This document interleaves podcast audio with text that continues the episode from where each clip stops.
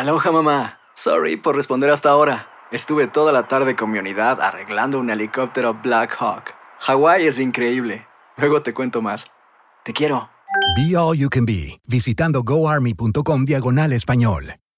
Boost Mobile tiene una gran oferta para que aproveches tu reembolso de impuestos al máximo y te mantengas conectado. Al cambiarte a Boost, recibe un 50% de descuento en tu primer mes de datos ilimitados. O, con un plan ilimitado de 40 dólares, llévate un Samsung Galaxy A15 5G por $39.99. Obtén los mejores teléfonos en las redes 5G más grandes del país. Con Boost Mobile, cambiarse es fácil. Solo visita boostmobile.com. Boost Mobile, sin miedo al éxito. Para clientes nuevos y solamente en línea, requiere AroPay. 50% de descuento en el primer mes requiere un plan de 25 dólares al mes. Aplican otras restricciones. Visita Boost mobile.com para detalles. Lo mejor, lo más impactante, está por venir en Tu vida es mi vida.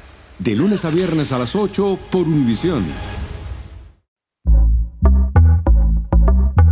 Una producción de Euforia y Pitaya. Algunos pasajes de este podcast incluyen descripciones explícitas de violencia y contenido sexual que podrían herir la sensibilidad de algunas personas, especialmente la de otras sobrevivientes. La caricia, el beso, el abrazo. Según estudios médicos, estas formas de contacto físico ayudan a combatir el dolor, a sanar enfermedades y a fortalecer el sistema inmunológico. Son el alimento del alma, pero también el alimento del cuerpo. Son inspiración de las mejores canciones, son vitaminas, son ungüento para las heridas. ¿Se imaginan un mundo sin besos? Una vida sin una mano que, que les acaricie la mejilla o el cabello? Yo sí lo puedo imaginar, porque lo viví, porque algo iba a suceder en mi complicada existencia que dejaría mi piel seca de mimos y de cariños, seca por dentro y seca por fuera, seca como planta que no se toca y que no se riega porque a pesar de los golpes y las espinas, mi alma buscaba esas caricias, las deseaba aunque provinieran de la misma mano que me hacía llorar. Las necesitaba para curar tanta cicatriz. Pero seca me iba yo a quedar, seca por dentro y seca por fuera, seca de este amor tan confuso que ni un complejo poema lo puede explicar. Y mi boca se cerraría todavía más seca de besos y hambrienta de palabras dulces y ausente de abrazos por toda una década, como la peor condena. Diez años seca. seca, seca, seca, seca, seca, seca,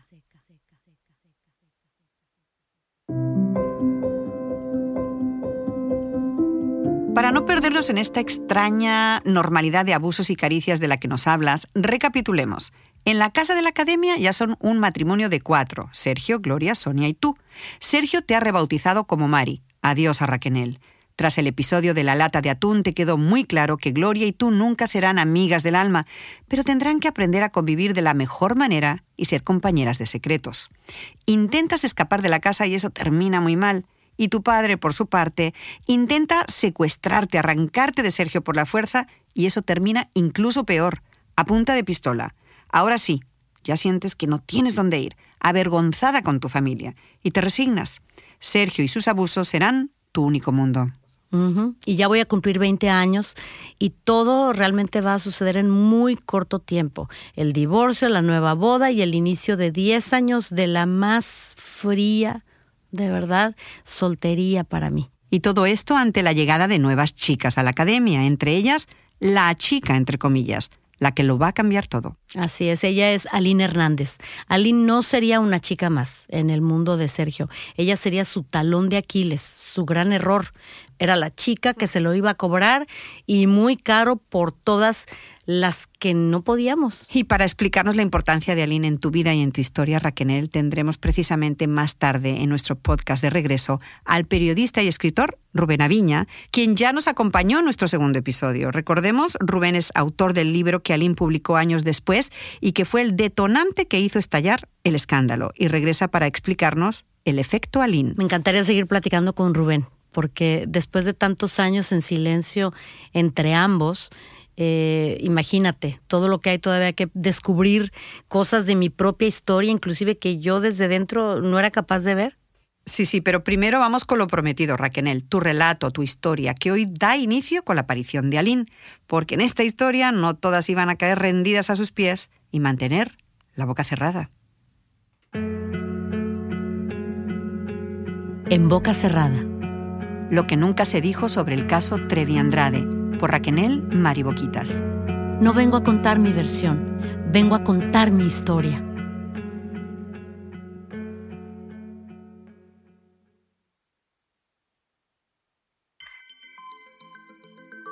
Hola, me llamo Aline. Me saludó la jovencita un día en la emisora de radio donde Sergio había iniciado un programa de música en las tardes. La verdad, no sé cómo llegó exactamente a nuestras vidas, pero ahí estaba la chica platicando con Sergio en la cabina. Creo que fue Gloria quien la conoció primero. Yo tan ocupada como andaba, no le presté mucha atención ni tiempo tenía. Ahora, además de la academia y los duros quehaceres de la casa, tenía que ayudarlo en la producción de su show Mi colección personal en la XW donde presentaba sus temas musicales favoritos. Sergio, inagotable, no dejaba pasar ninguna oportunidad de ganar unos pesos asistido por la mano de obra barata que tenía en casa, nosotras. A tal punto llegaba su obsesión por ganar y no gastar y por llevarnos a situaciones límite, que hubo días en los que nos envió a Gloria y a mí a pedir limosna por las calles, por capricho, por placer, por codo, por todo. Tras entregarle los pocos pesos ganados, nos permitía comer una de las famosas latitas de atún, latas que pronto íbamos a compartir con más bocas. Aline estará con nosotros en la academia, fue todo lo que me dijo Sergio para indicarme que a partir de ahora la chica que conocimos en la radio sería una más en nuestra peculiar familia, como a él le gustaba llamarnos con cierto orgullo, nuestra familia. Aline era delgada, simpática y bonita, de unos 14 años. Me recordó a Machi, a la jovencita que un día fui, recién llegada de Reynosa. Aunque Aline era mucho más despierta que yo a su edad, extrovertida, de risa muy contagiosa y alegre y muy segura de sí misma, pero en el fondo no dejaba de ser una adolescente. Mi primer pensamiento fue, ay Dios mío, que solo la traiga para producirle un disco y que no la involucre a nivel personal. Ya somos demasiadas. Por la academia pasaban otras chicas a las cuales Sergio se limitaba a darles clase o producirles alguna canción y nada más pero pronto me percaté que con Aline la cosa iría a más. Por un segundo quise decirle a la nueva alumna, vete, corre, escapa, huye. Pero la mirada de Sergio me penetraba y como una autómata le di la bienvenida. Yo sabía lo que me sucedería si Sergio notaba que estaba espantándole a alguna alumna. Me hubiera acusado de celosa, de mala persona, de mezquina, además de que el terrible castigo hubiera sido inevitable. Él nunca podría comprender que mi temor no eran los celos, sino otro, el de ver a otra chica encerrada en el cuarto de la ropa sucia o en el cuarto del piano llorando y tapándose los moretones de los brazos. Como digo, ya éramos demasiadas en esa casa plagada de dolorosos secretos. Pero ni modo. Sergio me miraba y yo callaba. Así era mi realidad, la única que conocía donde todo se movía al son de los gestos del maestro. A partir de este saludo jugué el papel que Sergio me imponía y que ya me había exigido cuando conocimos a Sonia. El de la alegre Mari que estaba allí para ayudar a todas y para decir cosas bonitas del productor, aunque la verdad yo casi no hablaba. Yo me limitaba a ser la chofer, la mensajera, la lavandera o la acompañante, según me ordenara mi esposo con estrictas y detalladas instrucciones. Esa era la verdadera demostración de amor que él me exigía, que nunca manifestara celos ante las demás, porque solamente me debía de importar su felicidad. Por esos días nos habíamos mudado de casa una vez más. Creo que Sergio usaba esta estrategia de constantes mudanzas para que nuestras familias no nos siguieran demasiado el rastro y para que los vecinos no sacaran muchas conclusiones. Nunca estuvimos más de un año en un solo lugar y ahora nuestro escenario sería una propiedad en la colonia tabacalera. Justo en esta casa encontré las primeras cartas de Aline para Sergio, cartas que a mí también me exigía escribirle desde que éramos novios, Tras cada discusión o malentendido, mi esposo me ordenaba que le pidiera perdón por escrito y que si de verdad lo amaba, se lo explicara con una de estas largas cartas perfectamente redactadas y con letra impecable, que siempre debía firmar con el acostumbrado perdón, gracias, por favor. Todavía guardo algunas de estas enfermizas misivas, pese a que no tengo el valor de volverlas a leer. Duele ver el nivel de manipulación en cada frase y en cada párrafo. Lo más enfermizo de estos mensajes de amor es que las mismas palabras que yo utilizaba para componerlos, las usaba Aline en estas hojas que acababa de encontrar mientras limpiaba el cuarto de Sergio. Por supuesto, las dejé donde estaban y continué trapeando a conciencia para que luego no me castigaran por saltarme una losa.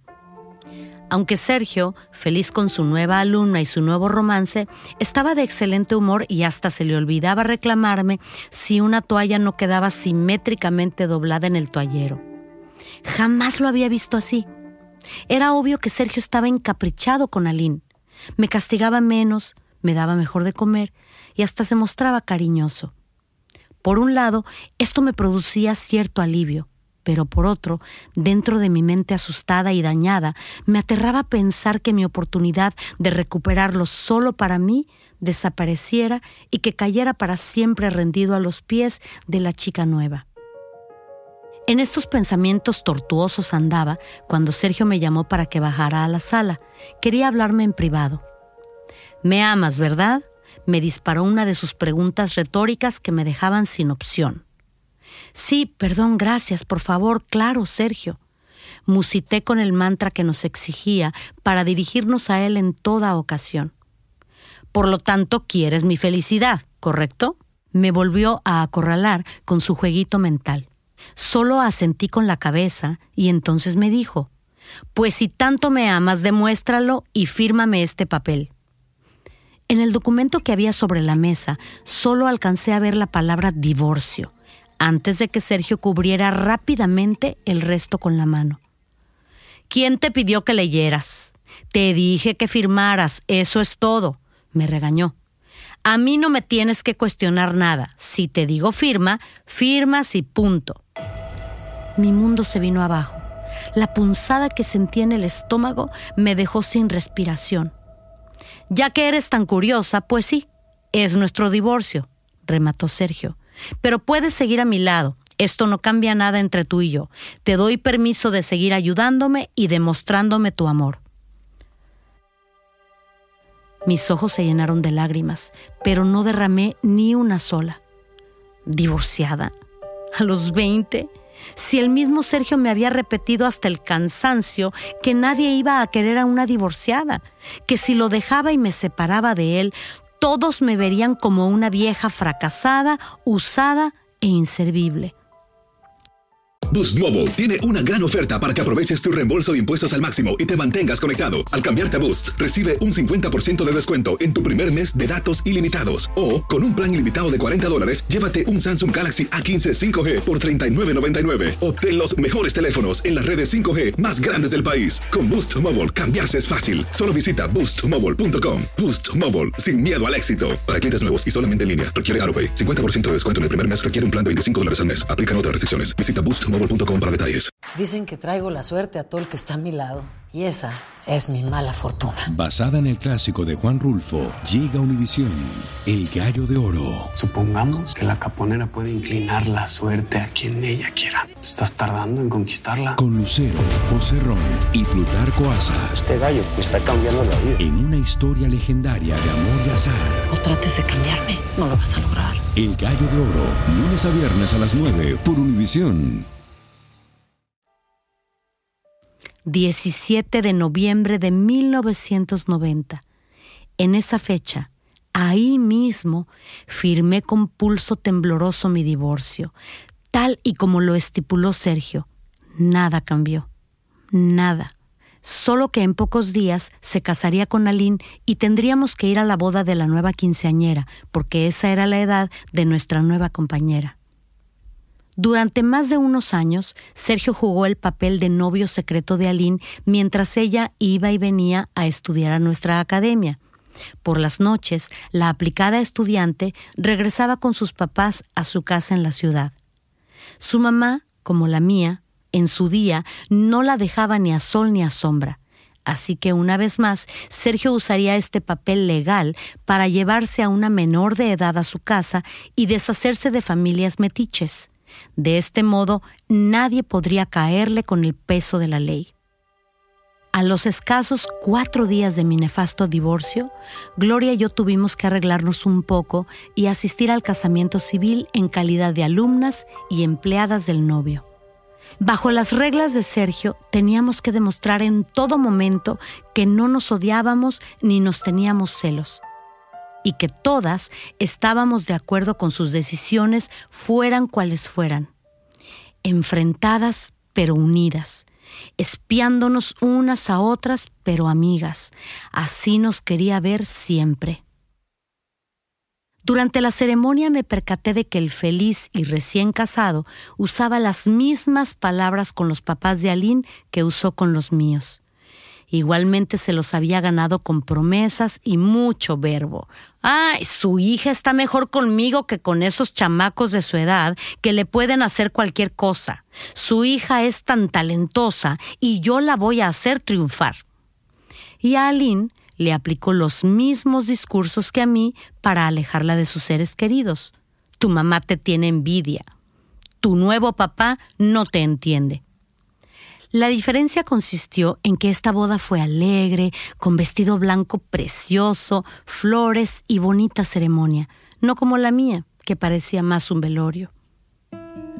Era innegable que Sergio se había vuelto loco por Aline, y ya era un hecho que Aline se mudaba esa misma noche con nosotros, y que lo hacía por la puerta grande y con el título oficial de esposa.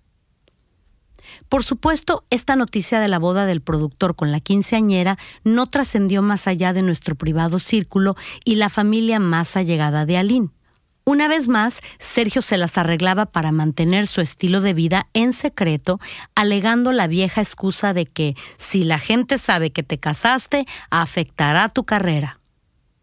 Hablando de carreras, la de Gloria como solista ya había iniciado. No era un secreto para mí que ella sería la próxima artista del grupo. Lo averigüé de casualidad cuando entré un día en la cocina y los escuché conversar sobre cómo costearían la producción de su disco. Así, descubrí que Sergio llevaba meses trabajando en sus canciones y que le había conseguido un contrato con la disquera BMG Ariola. A mí ninguno de los dos me notificaba nada ni siquiera mi compañera de casa, de cuarto, de ropa y de esposo. En esa rara familia se hablaba lo justo y poco más, por temor que las paredes oyeran. Recuerdo que por esos días de la llegada de Aline a nuestro círculo, el primer sencillo del disco de Gloria, Doctor Psiquiatra, empezaba a sonar en las radios con muy buenos resultados y pronto iríamos a Los Ángeles a grabar el siguiente álbum pero todos los tratos especiales y toda la atención se los llevaba la nueva. Nadie me lo tenía que explicar. Me constaba que Gloria sería su próxima estrella y Aline era su favorita, la elegida por su corazón. Como ya expliqué, que Gloria fuera el próximo lanzamiento de Sergio y yo quedara de asistente, ya no me importaba tanto. Lo que me daba celos era ver a Sergio tan enamorado de Aline, pero yo no la odiaba, le agarré celos, pero no la podía odiar, porque desde el primer instante comprendí que mi divorcio y esa boda habían sido decisión de él y solo de él. Estaba segura que había sido su idea, no la de Aline, igual que cuando yo me casé. Yo ni quería. Él solito lo decidió, lo planificó y lo plantó en mi cabeza hasta que se me convirtió en obsesión y no en deseo. Y presentía que la historia se repetía y que la nueva novia tampoco se había casado por gusto propio. Además, era imposible odiar a esa chica simpática y alegre que se portaba buena onda con todas nosotras, un poco caprichosa y feliz de poder usar sus privilegios de ser la número uno, pero jamás llegó a ser maliciosa. Por eso, recé, Recé y recé para que ella obrara el milagro que lograra endulzar y cambiar a Sergio y se terminaran los castigos. Juro que con eso me hubiera dado por satisfecha.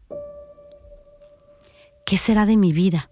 Pensé después de este singular divorcio y no menos singular boda. Divorciada, vieja y fracasada, no puedo regresar con mi familia, no tengo a dónde ir presa dentro de mi propia cabeza, no veía camino hacia la libertad. Solamente pensaba en una opción, seguir complaciendo, esmerándome y obedeciendo hasta que Sergio se diera cuenta de que ninguna lo iba a querer como yo, que ninguna era tan perfecta y obediente como yo.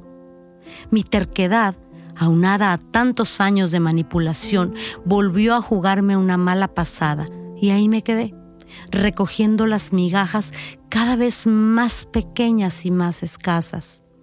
Migajas de amor que prácticamente se iban a terminar con una llamada de teléfono. Ve a contestar. Me pidió Sergio una tarde que sonó el teléfono de su oficina a los pocos días de su boda. Sí, perdón, gracias, por favor, ya voy. Le contesté a la vez que me apresuraba a llegar a su escritorio en el otro lado de la habitación. Hola, buenas tardes. Saludé con tono de secretaria profesional. Mari, ¿eres tú? Era Ramón, el baterista de la nueva banda de músicos que Sergio había contratado para tocar con Gloria en sus presentaciones. Qué bueno que te encuentro. Es que sé que hoy es tu cumpleaños y te quería felicitar. Se me heló la sangre y hasta el alma, y contesté con un corto... Mm, por un lado, tenía en el teléfono un joven muchacho que me estaba insinuando que yo le gustaba, que él me veía en los ensayos y se había fijado en mí, que yo no le era invisible y que alguien me miraba con cariño. Por el otro, podía sentir los ojos de Sergio taladrándome la nuca, preguntándose quién me hablaba que me había dejado muda y ¡zas! Sin que lo viera venir, me arrebató el auricular y se apoderó de la llamada. ¿Quién es? preguntó sin paciencia alguna. Ah, que eres Ramón. Ah, que querías felicitar a Raquenel. ¡Qué bueno! ¡Qué bueno! Órale, yo le digo.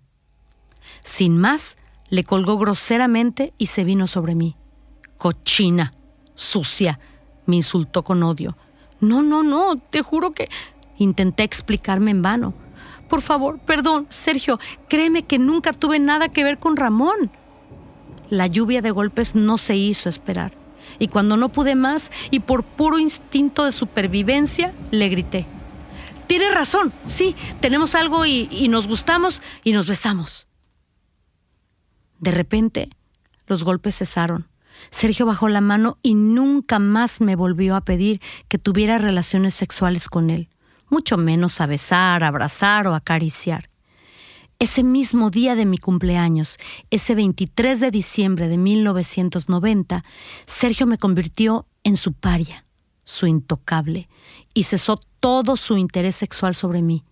No puedo decir que nunca más me tocó o me puso la mano encima, porque los golpes no cesaron, de hecho, se recrudecieron.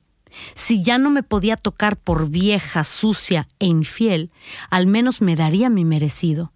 Ese fue mi único regalo de cumpleaños, una fecha que nunca me permitió celebrar y en la que nunca tuve felicitaciones, ni fiesta, ni pastel.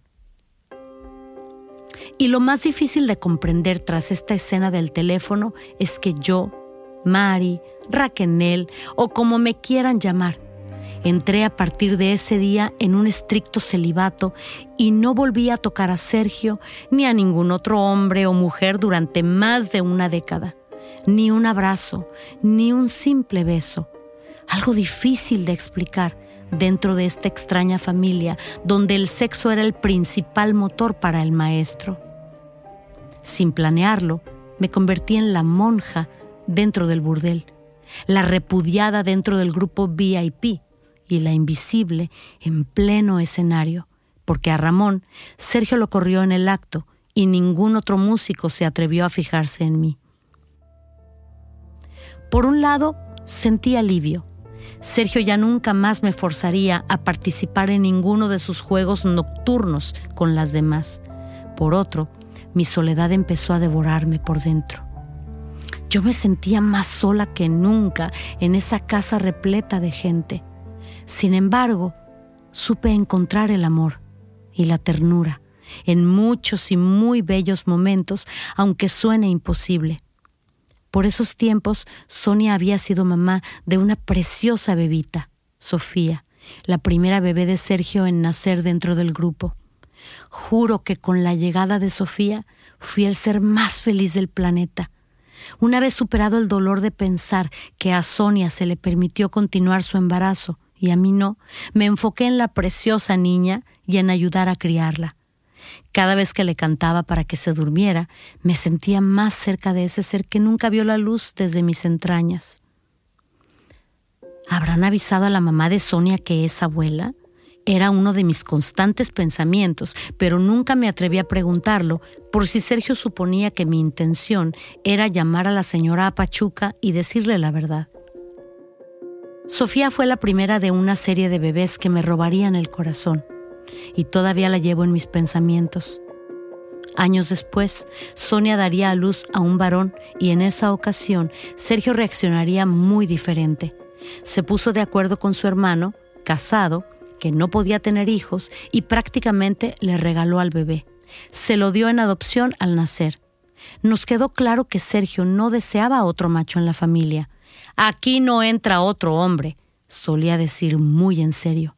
De ese parto, Sonia regresó a la casa con los brazos vacíos y no me atreví a hacerle ningún comentario. Esa noche lloré en silencio, imaginando su dolor, porque no sé qué es peor, que te arranquen un hijo de las entrañas o de tu regazo. Sofía, que crecía bella y sana, Gloria, que ya estaba lanzando su primer disco, Sonia, siempre silenciosa y servicial, Aline, acaparando la atención de Sergio, y yo intentando hacerme indispensable para ver si algún día mi ex esposo cambiaba su trato hacia mí. En total, ya sumábamos cinco en esta peculiar familia, más Sergio. Un número que iba cambiando según el mes, porque otras chicas llegaban y se iban de la casa de la tabacalera. Aparecían un día, Sergio nos las presentaba y en seis o siete semanas no las volvíamos a ver. Unas eran más mayores y por lo tanto más despabiladas, y en cuanto veían las verdaderas reglas de convivencia y el precio a pagar por estar cerca del productor, se evaporaban para nunca más reaparecer. Otras simplemente no soportaban los ritmos exigentes de ensayos y clases que Sergio imponía cruelmente y él mismo las descartaba. En ese ir y venir, recuerdo a una chica que se llamaba Yvette y que luego se cambió su nombre artístico a Aranza. Aranza creo que llegó de 17 años a la academia y cantaba muy bonito. Un día, Sergio me mandó llamar y cuando entré estaba llorando de verdad. Entre lágrimas me pidió que le dijera a Aranza que se había enamorado de ella y que se quedara con nosotros y no lo abandonara. ¿Ya tan rápido se enamoró otra vez? pensé muy confundida. Esta escena pronto se convertiría en otra de sus estudiadas técnicas para seducir a las nuevas. Y sobra decir que yo no podía cuestionarle sus lágrimas ni negarme a pasar el dramático mensaje. Con respecto a Aranza, de un día para otro, Sergio dijo que ya no sería parte de nuestro equipo, porque se le hizo muy mayor para representarla como artista y que mejor la recomendó con los chicos de Viva Voz, un grupo pop que buscaba cantante. Con el tiempo me enteré de que no fue él quien le dijo el adiós, sino que ella lo mandó a volar y se regresó a su tierra, Chihuahua. Me alegré tanto en silencio, me alegré tanto por ella, por unos minutos intenté imaginarme que era yo la que lo mandaba a volar y me regresaba a mi hogar, que era yo la que entraba a mi casa y abrazaba a mi mamá. Soñé por un segundo que yo era Aranza, y luego volví a ser Mari, y volví a limpiar pisos, lijar puertas, doblar ropas y pelar papas. Por cierto, mis padres nunca se enteraron de mi divorcio, hasta varios años después. Desde la escena del rapto y la pistola, tardé más de siete años en volver a verlos, y las comunicaciones fueron tan escasas que yo tampoco supe que ellos, igualmente, se divorciarían, en gran parte debido al estrés y al dolor de haber perdido a una hija de un modo tan ilógico. ¿Cuánto estaban cambiando nuestras vidas? ¿Cuántos años perdidos? el reloj y el calendario nos estaban convirtiendo en perfectos extraños. Mientras tanto, ni con la llegada de la fama a punto de estallar en nuestras vidas, ni con la aparición de más chicas de otros países y rincones, nadie parecía ver nada raro, nada de nada, mientras todos permanecíamos con la boca bien cerrada. Boost Mobile tiene una gran oferta para que aproveches tu reembolso de impuestos al máximo y te mantengas conectado. Al cambiarte a Boost, recibe un 50% de descuento en tu primer mes de datos ilimitados. O, con un plan ilimitado de 40 dólares, llévate un Samsung Galaxy A15 5G por $39.99. Obtén los mejores teléfonos en las redes 5G más grandes del país. Con Boost Mobile, cambiarse es fácil. Solo visita boostmobile.com. Boost Mobile, sin miedo al éxito. Para clientes nuevos y solamente en línea, requiere AroPay. 50% de descuento en el primer mes requiere un plan de 25 dólares al mes. Aplican otras restricciones. Visita Boost Mobile para detalles. Dicen que traigo la suerte a todo el que está a mi lado. Y esa es mi mala fortuna. Basada en el clásico de Juan Rulfo, llega Univisión, El Gallo de Oro. Supongamos que la caponera puede inclinar la suerte a quien ella quiera. ¿Estás tardando en conquistarla? Con Lucero, José Ron y Plutarco Asa. Este gallo está cambiando la vida. En una historia legendaria de amor y azar. No trates de cambiarme, no lo vas a lograr. El Gallo de Oro, lunes a viernes a las 9 por Univisión. Pasemos un momento al bebé varón de Sonia. ¿Lo recuperó algún día? No tengo idea, la verdad es que durante el tiempo que yo estuve eh, eh, eh, con ellos, pues obviamente no. ¿Y tuvo Sonia más hijos con Sergio después de Sofía y de este niño? Sí, claro, tuvo una hija, Antonia, que la, que la vi muy, muy pequeña. ¿Cuál fue siempre tu relación e interacción con Sonia dentro de la casa? Dentro de esta normalidad era normal, era una comunicación este de hola, sí, todo bien, nunca platicábamos de más nada, este que no autorizara a Sergio, pero era cordial, era una chica que, que yo le tenía cariño y, y, que me caía bien. ¿Y cuál era la función de Sonia dentro del grupo? Sonia en realidad eh, Sergio la limitó mucho en el sentido de poder hacer eh, cosas más importantes o desarrollarse en el mundo artístico. A estas alturas no sé decirte si es que ella realmente también cambió su prioridad y, Sergio llegó a ser su prioridad y sus hijos o definitivamente pues también la limitó. Sonia era una, una eh, muchacha eh, trabajadora que le ponía empeño a las cosas y, y como te digo pues no he sabido más de ella ya nunca. Raquel, en mi mano tengo la copia de tu divorcio y recientemente tuviste un susto muy grande con este documento. a tus mm, X años, este papel te volvió a quitar el sueño. Cuéntame. Imagínate, yo de pronto dije, otra vez esta situación me sigue, me sigue lastimando y me sigue causando eh, eh, problemas. Sí, eh, resulta que había habido una situación por ahí de que él por dinero no había registrado el divorcio. Entonces me costó muchísimo trabajo, me, ha tomado alrededor de 8 o 10 meses por fin dar con la fecha exacta, con el papel ya en original, el que tienes aquí en tu mano, pero desafortunadamente sí no había, no había registrado él por, creo que por mil pesos que le iba a costar. Este, imagínate 30 dólares eh, haber registrado el, el, el divorcio. Pero sí, quiero aclarar que sí, sí me divorcié. A ver, Raquel, tú te divorcias de Sergio el 17 de noviembre de 1990. Cuatro días después, casi casi, Sergio se casa con Aline. ¿Esto es posible? En mi caso también sucedió que se, que se divorció de la persona anterior, de Guadalupe Casillas, días antes de casarse conmigo.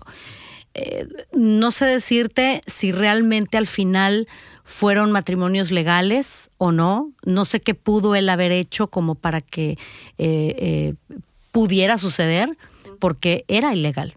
Y ahora sí, para despejar más dudas y seguir reescribiendo esta historia con mejor tino, vamos a saludar a nuestro invitado de hoy.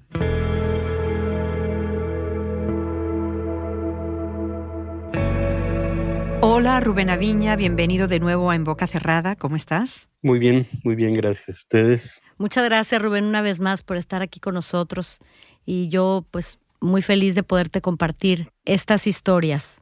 Hay cosas que yo intuía, que yo, yo me, me imaginaba y me preguntaba, porque yo varias veces fui a, a ver a Sergio a, a, esa casa de la colonia tabacalera. Así comienzo el, libro de, eh, con una reunión que tuvimos él y yo, en que lo estuve esperando dos horas. Cuando iba ahí, me sorprendía mucho la actitud de las, de las muchachas, que no te hablaran, y me sorprendía también que yo las veía como uniformadas. ¿Entiendes? O sea, como que todas se parecían, todas traían el, el cabello este, parecido, este, sus jeans, sus, sus blusitas. ¿Qué le añadirías tú a la parte del relato que has escuchado hoy? Casi todo es nuevo para, para mí. O sea, yo supe después que, porque creo que Aline lo, lo, lo cuenta en el, en el libro, que, que Mari había, este, o sea, que había como escalafones, ¿no? Que era como un harem y que había como escalafones. Entonces, en el momento en que ella era la favorita, este, no mucho tiempo Raquel era la favorita, pero que después había bajado hasta el último lugar, precisamente porque Sergio había descubierto que andaba con, que, había, que lo había engañado con un baterista. Rubén, quiero aclarar por si no quedó claro durante el relato, ¿verdad, Raquel? Que lo del beso con el baterista fue mentira. ¿Te lo inventaste? Pero jamás tuve nada que ver con el chico, o sea, nunca. Rubén, si hoy por hoy tuvieras que volver a escribir el libro de Aline, ¿qué cambiarías? Pues no sé, hay muchas cosas que yo sé que Aline omitió, que incluso me, me confesó de este de una vez, o sea, digo, aquí lo creo que ya se puede contar, que pensó en envenenar a, Sergio Andrade y que Sergio le pidió que le llevara un agua de limón. Entonces que alguien cuando fue a la cocina a hacerle el agua de limón vio un veneno para ratas y entonces le puso veneno al, al, al agua de limón. Entonces ella pensando es que si Sergio se muere, a lo mejor a mí me meten a la cárcel, pero es mejor estar, en, sería mejor estar en la cárcel que, que seguir aquí. Y finalmente se, se arrepiente y no, no le, le lleva el agua de, de, limón, pero endulzada normalmente, ¿no? Raquel, ¿tú alguna vez intentaste, soñaste, pensaste, planeaste en acabar con Sergio? Fíjate que no. No, no, no, al contrario, no sé por qué eh, pensaba en acabar conmigo. Rubén, eh, también me ha llamado mucho la atención una cosa que has dicho, que Aline no recordaba, cuando tú estabas haciendo el libro con ella, no recordaba muchas cosas y tuviste que recurrir a Josie, a su mamá, a algo muy traumático, bloquean pensamientos, imágenes y recuerdos. Y lo mismo que tú enfrentaste con Aline, lo estoy enfrentando hoy día, 25 años después, con Raquel. Pues mira, este, la, la mamá de Aline me ayudó mucho. Aparte, yo recurría a varias, a otras personas para que me complementaran la información, entre ellas Rosy Esquivel, que fue la que me contó una vez que, que Sergio tenía planeado, no sé si llegó a hacerlo, hacer contratos con las niñas, pero que hubiera una cláusula en la que se estipulara que eh, él era dueño también de su mente, no que, que la mente de la, de la chica le, le pertenecía a él. Por ejemplo, en este caso, Cristal también sabía, sabía muchas cosas. Estaba, ella fue una vez la que me contó, porque no sé si recuerdas, Raquel, que, que ya después de que Cristal dejó a Sergio, años después volvieron, volvió a grabarle un disco. Entonces ahí en esa casa de la tabacalera, Cristal iba a, a ver a Sergio, iba con una chica, que Angélica, que era era su asistente. Entonces Angélica, la asistente de Cristal, estaba diciendo, oye, mira, es que arriba hay un cuarto. Y ahí están Gloria y, creo que también estabas tú, Raquel, alguien más. Estaban lavando ropa en unos, en unos lavaderos. Entonces que diferentes chicas entraban y salían este, del, del cuarto. Quiero explicar un poquito para los que no conocen a Cristal quién es Cristal, una gran cantante que triunfó en los 80, es invidente, esto nunca fue un obstáculo y nos lo demostró con varios éxitos y por, por mala suerte cayó en el camino de Sergio, se, le produjo varios trabajos con los que triunfó. Eh, Cristal públicamente ha admitido que mantuvo una relación sentimental con Sergio, ella era un poquito mayor, ¿verdad? 18, 20, y que ella también fue abusada físicamente por Sergio. Estas son palabras de cristal, para los que no la conocían. ¿Tú has oído algo de Sergio? ¿Alguna vez eh, te ha buscado, te ha enfrentado, se ha quejado de tu libro? No, sabes que nada más una vez, yo soy muy amigo de Claudia de Casa, de la, periodista. Entonces ella me enseñó una vez en la correspondencia que ella mantenía este, vía email con Sergio, que él me menciona, ¿no? Y que le dice este, ese, ese pseudo periodista que comercia con la desgracia humana. Bueno. se refirió el de mí, pero nunca, este, nunca me, me buscó ni, ni Gloria, ni Gloria tampoco, este, nada. Hubo una vez que no sé si fue broma o de una chica que me habló que, que Gloria quería hablar conmigo, que si yo estaría dispuesto a, hacerlo. Y le dije que sí, que por supuesto. Pero ya después no, no me acuerdo qué pasó, que se rompió la, nunca se dio la, la comunicación, pero de Sergio, o sea, nunca, nunca volví a hablar con él ni, ni supe nada. ¿Qué nos falta por entender en todo esto? ¿Qué nos falta por entender? Pues yo creo que, que hay cosas muy, mm, que están muy claras. Que no sé si ustedes estarán de acuerdo, al principio nadie se, se creyó esa, esa historia, o sea, pensaban que era un simple chisme, que era este, un escandalito, este, y demás sí lo comentaron en muchos medios, pero curiosamente, te digo, con el paso del tiempo el libro fue adquiriendo más, este, más importancia. Y sobre todo eh, entre mucha gente, muchos chavos que en ese entonces ni habían, este, ni habían nacido y que les parece como una, una especie de, una historia de terror Gracias, Rubén. Como dice Raquel, ninguna de las historias se opone o contrapone. Y el día que entendamos que las historias se complementan y no se oponen, es el día en el que tendremos la foto completa. Gracias, Rubén, por tus palabras. No, pues yo soy el que les agradezco por la oportunidad de, estar aquí y de, y de alguna manera de, hacer remembranzas de tantos momentos, de tantas cosas importantes y que no se han, no se han revelado todavía. Yo siento que queda todavía mucho por decir. Gracias, Rubén. Gracias a ustedes y un beso a las dos.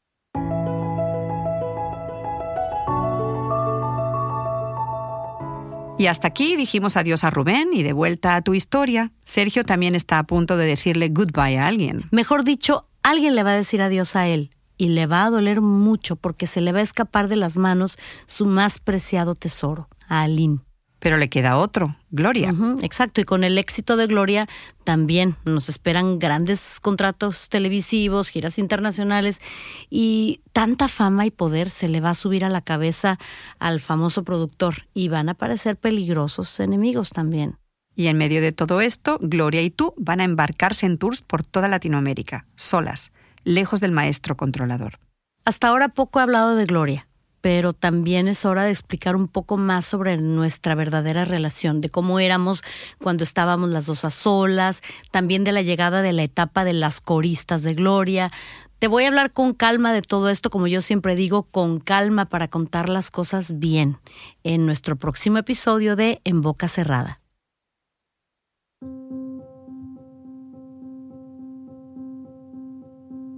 En Boca Cerrada es una producción original de Euphoria Podcasts y Pitaya Entertainment. Escucha en Boca Cerrada en el app de Euphoria o donde sea que escuches podcasts.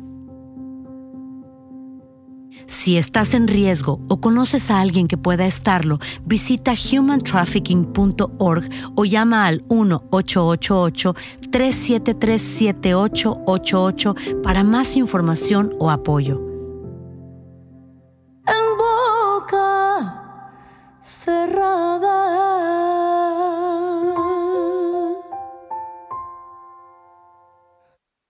Euforia Podcast presenta. Era un espanto y los cuerpos de los ahogados que sacamos del río están como estaban esos. En otoño de 1989, en Argentina, un juez junto a su equipo debió enfrentarse al caso más siniestro de toda su carrera, el misterio de las primas. Escucha la primera temporada de Crímenes Paranormales en la aplicación de Euforia o en tu plataforma favorita. Boost Mobile tiene una gran oferta para que aproveches tu reembolso de impuestos al máximo y te mantengas conectado. Al cambiarte a Boost, recibe un 50% de descuento en tu primer mes de datos ilimitados. O, con un plan ilimitado de 40 dólares, llévate un Samsung Galaxy A15 5G por $39.99. Obtén los mejores teléfonos en las redes 5G más grandes del país. Con Boost Mobile, cambiarse es fácil. Solo visita boostmobile.com. Boost Mobile, sin miedo al éxito. Para clientes nuevos y solamente en línea, requiere AroPay. 50% de descuento en el primer mes requiere un plan de 25 dólares al mes. Aplican otras restricciones. Visita boostmobile.com para detalles. Lo mejor, lo más impactante, está por venir en Tu vida es mi vida. De lunes a viernes a las 8 por Univisión.